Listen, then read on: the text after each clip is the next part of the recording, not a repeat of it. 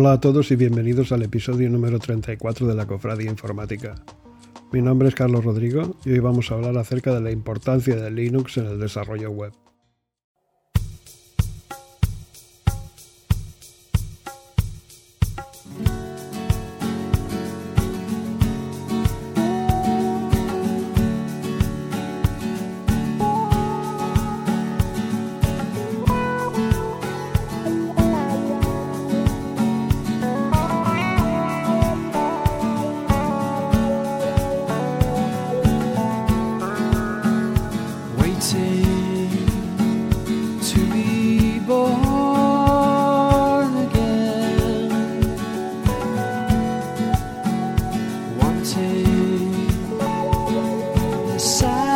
sky.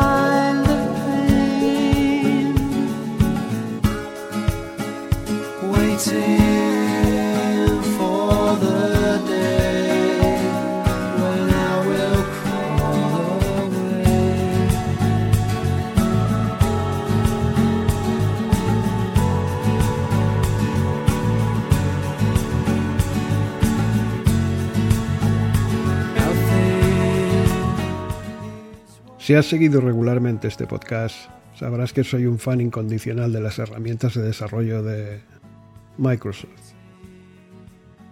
Concretamente, Netcore, que vaya por la versión 3.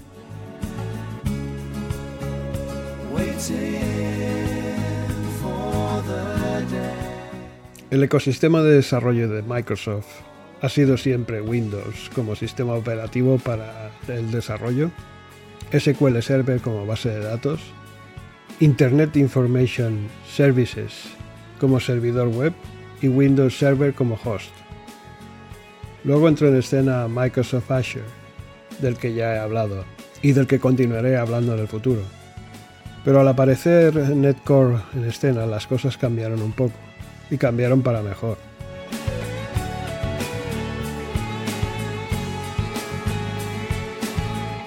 Ahora las aplicaciones .NET son multiplataforma. ¿Y qué quiere decir esto? Pues que pueden ejecutarse en Linux, por ejemplo. Y la base de datos puede ser MySQL u otras similares, lo cual es fantástico.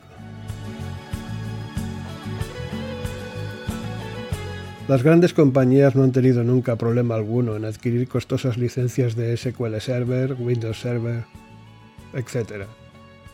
Sin embargo, los pequeños negocios han sido y son un poco alérgicos a Microsoft debido al alto coste de sus licencias de software. Y de ahí la popularidad de PHP o PHP, que siempre ha sido gratuito, junto a MySQL. Por eso hay tantas aplicaciones por ahí escritas en, PHP. Desarrollar en PHP o PHP es barato. Punto. Lo normal es que programas en Windows Pro, Home o Pro Edition con Visual Studio y SQL Server. Sí. Entonces, ¿para qué necesito aprender Linux?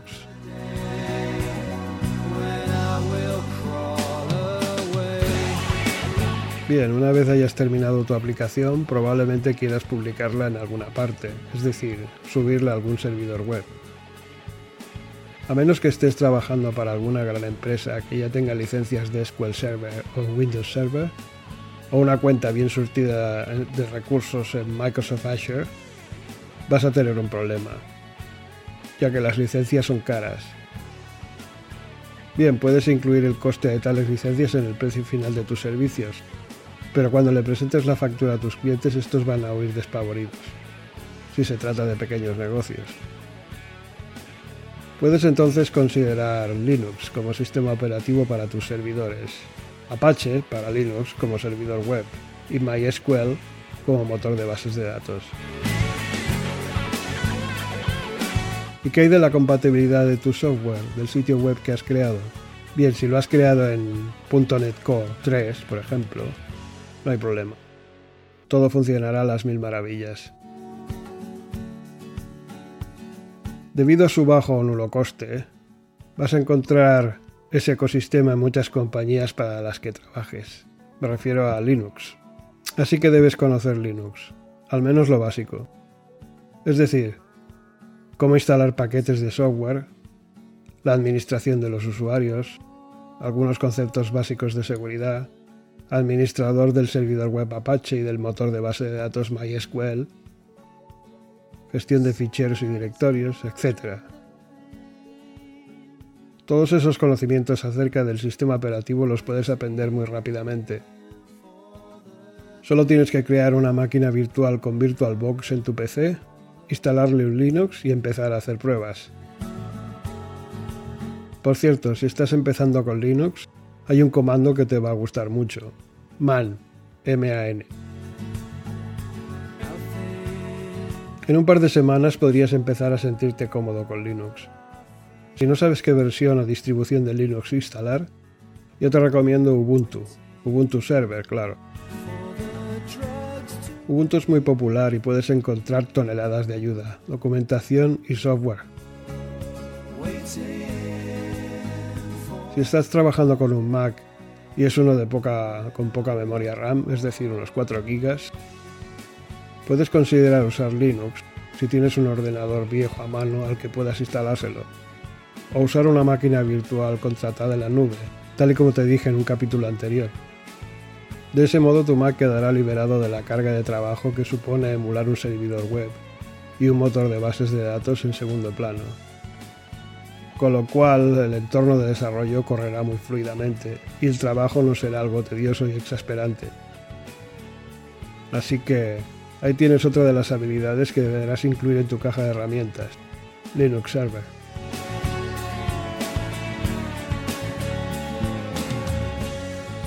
Y esto ha sido todo por hoy. Disfruta de tu café y hasta la próxima.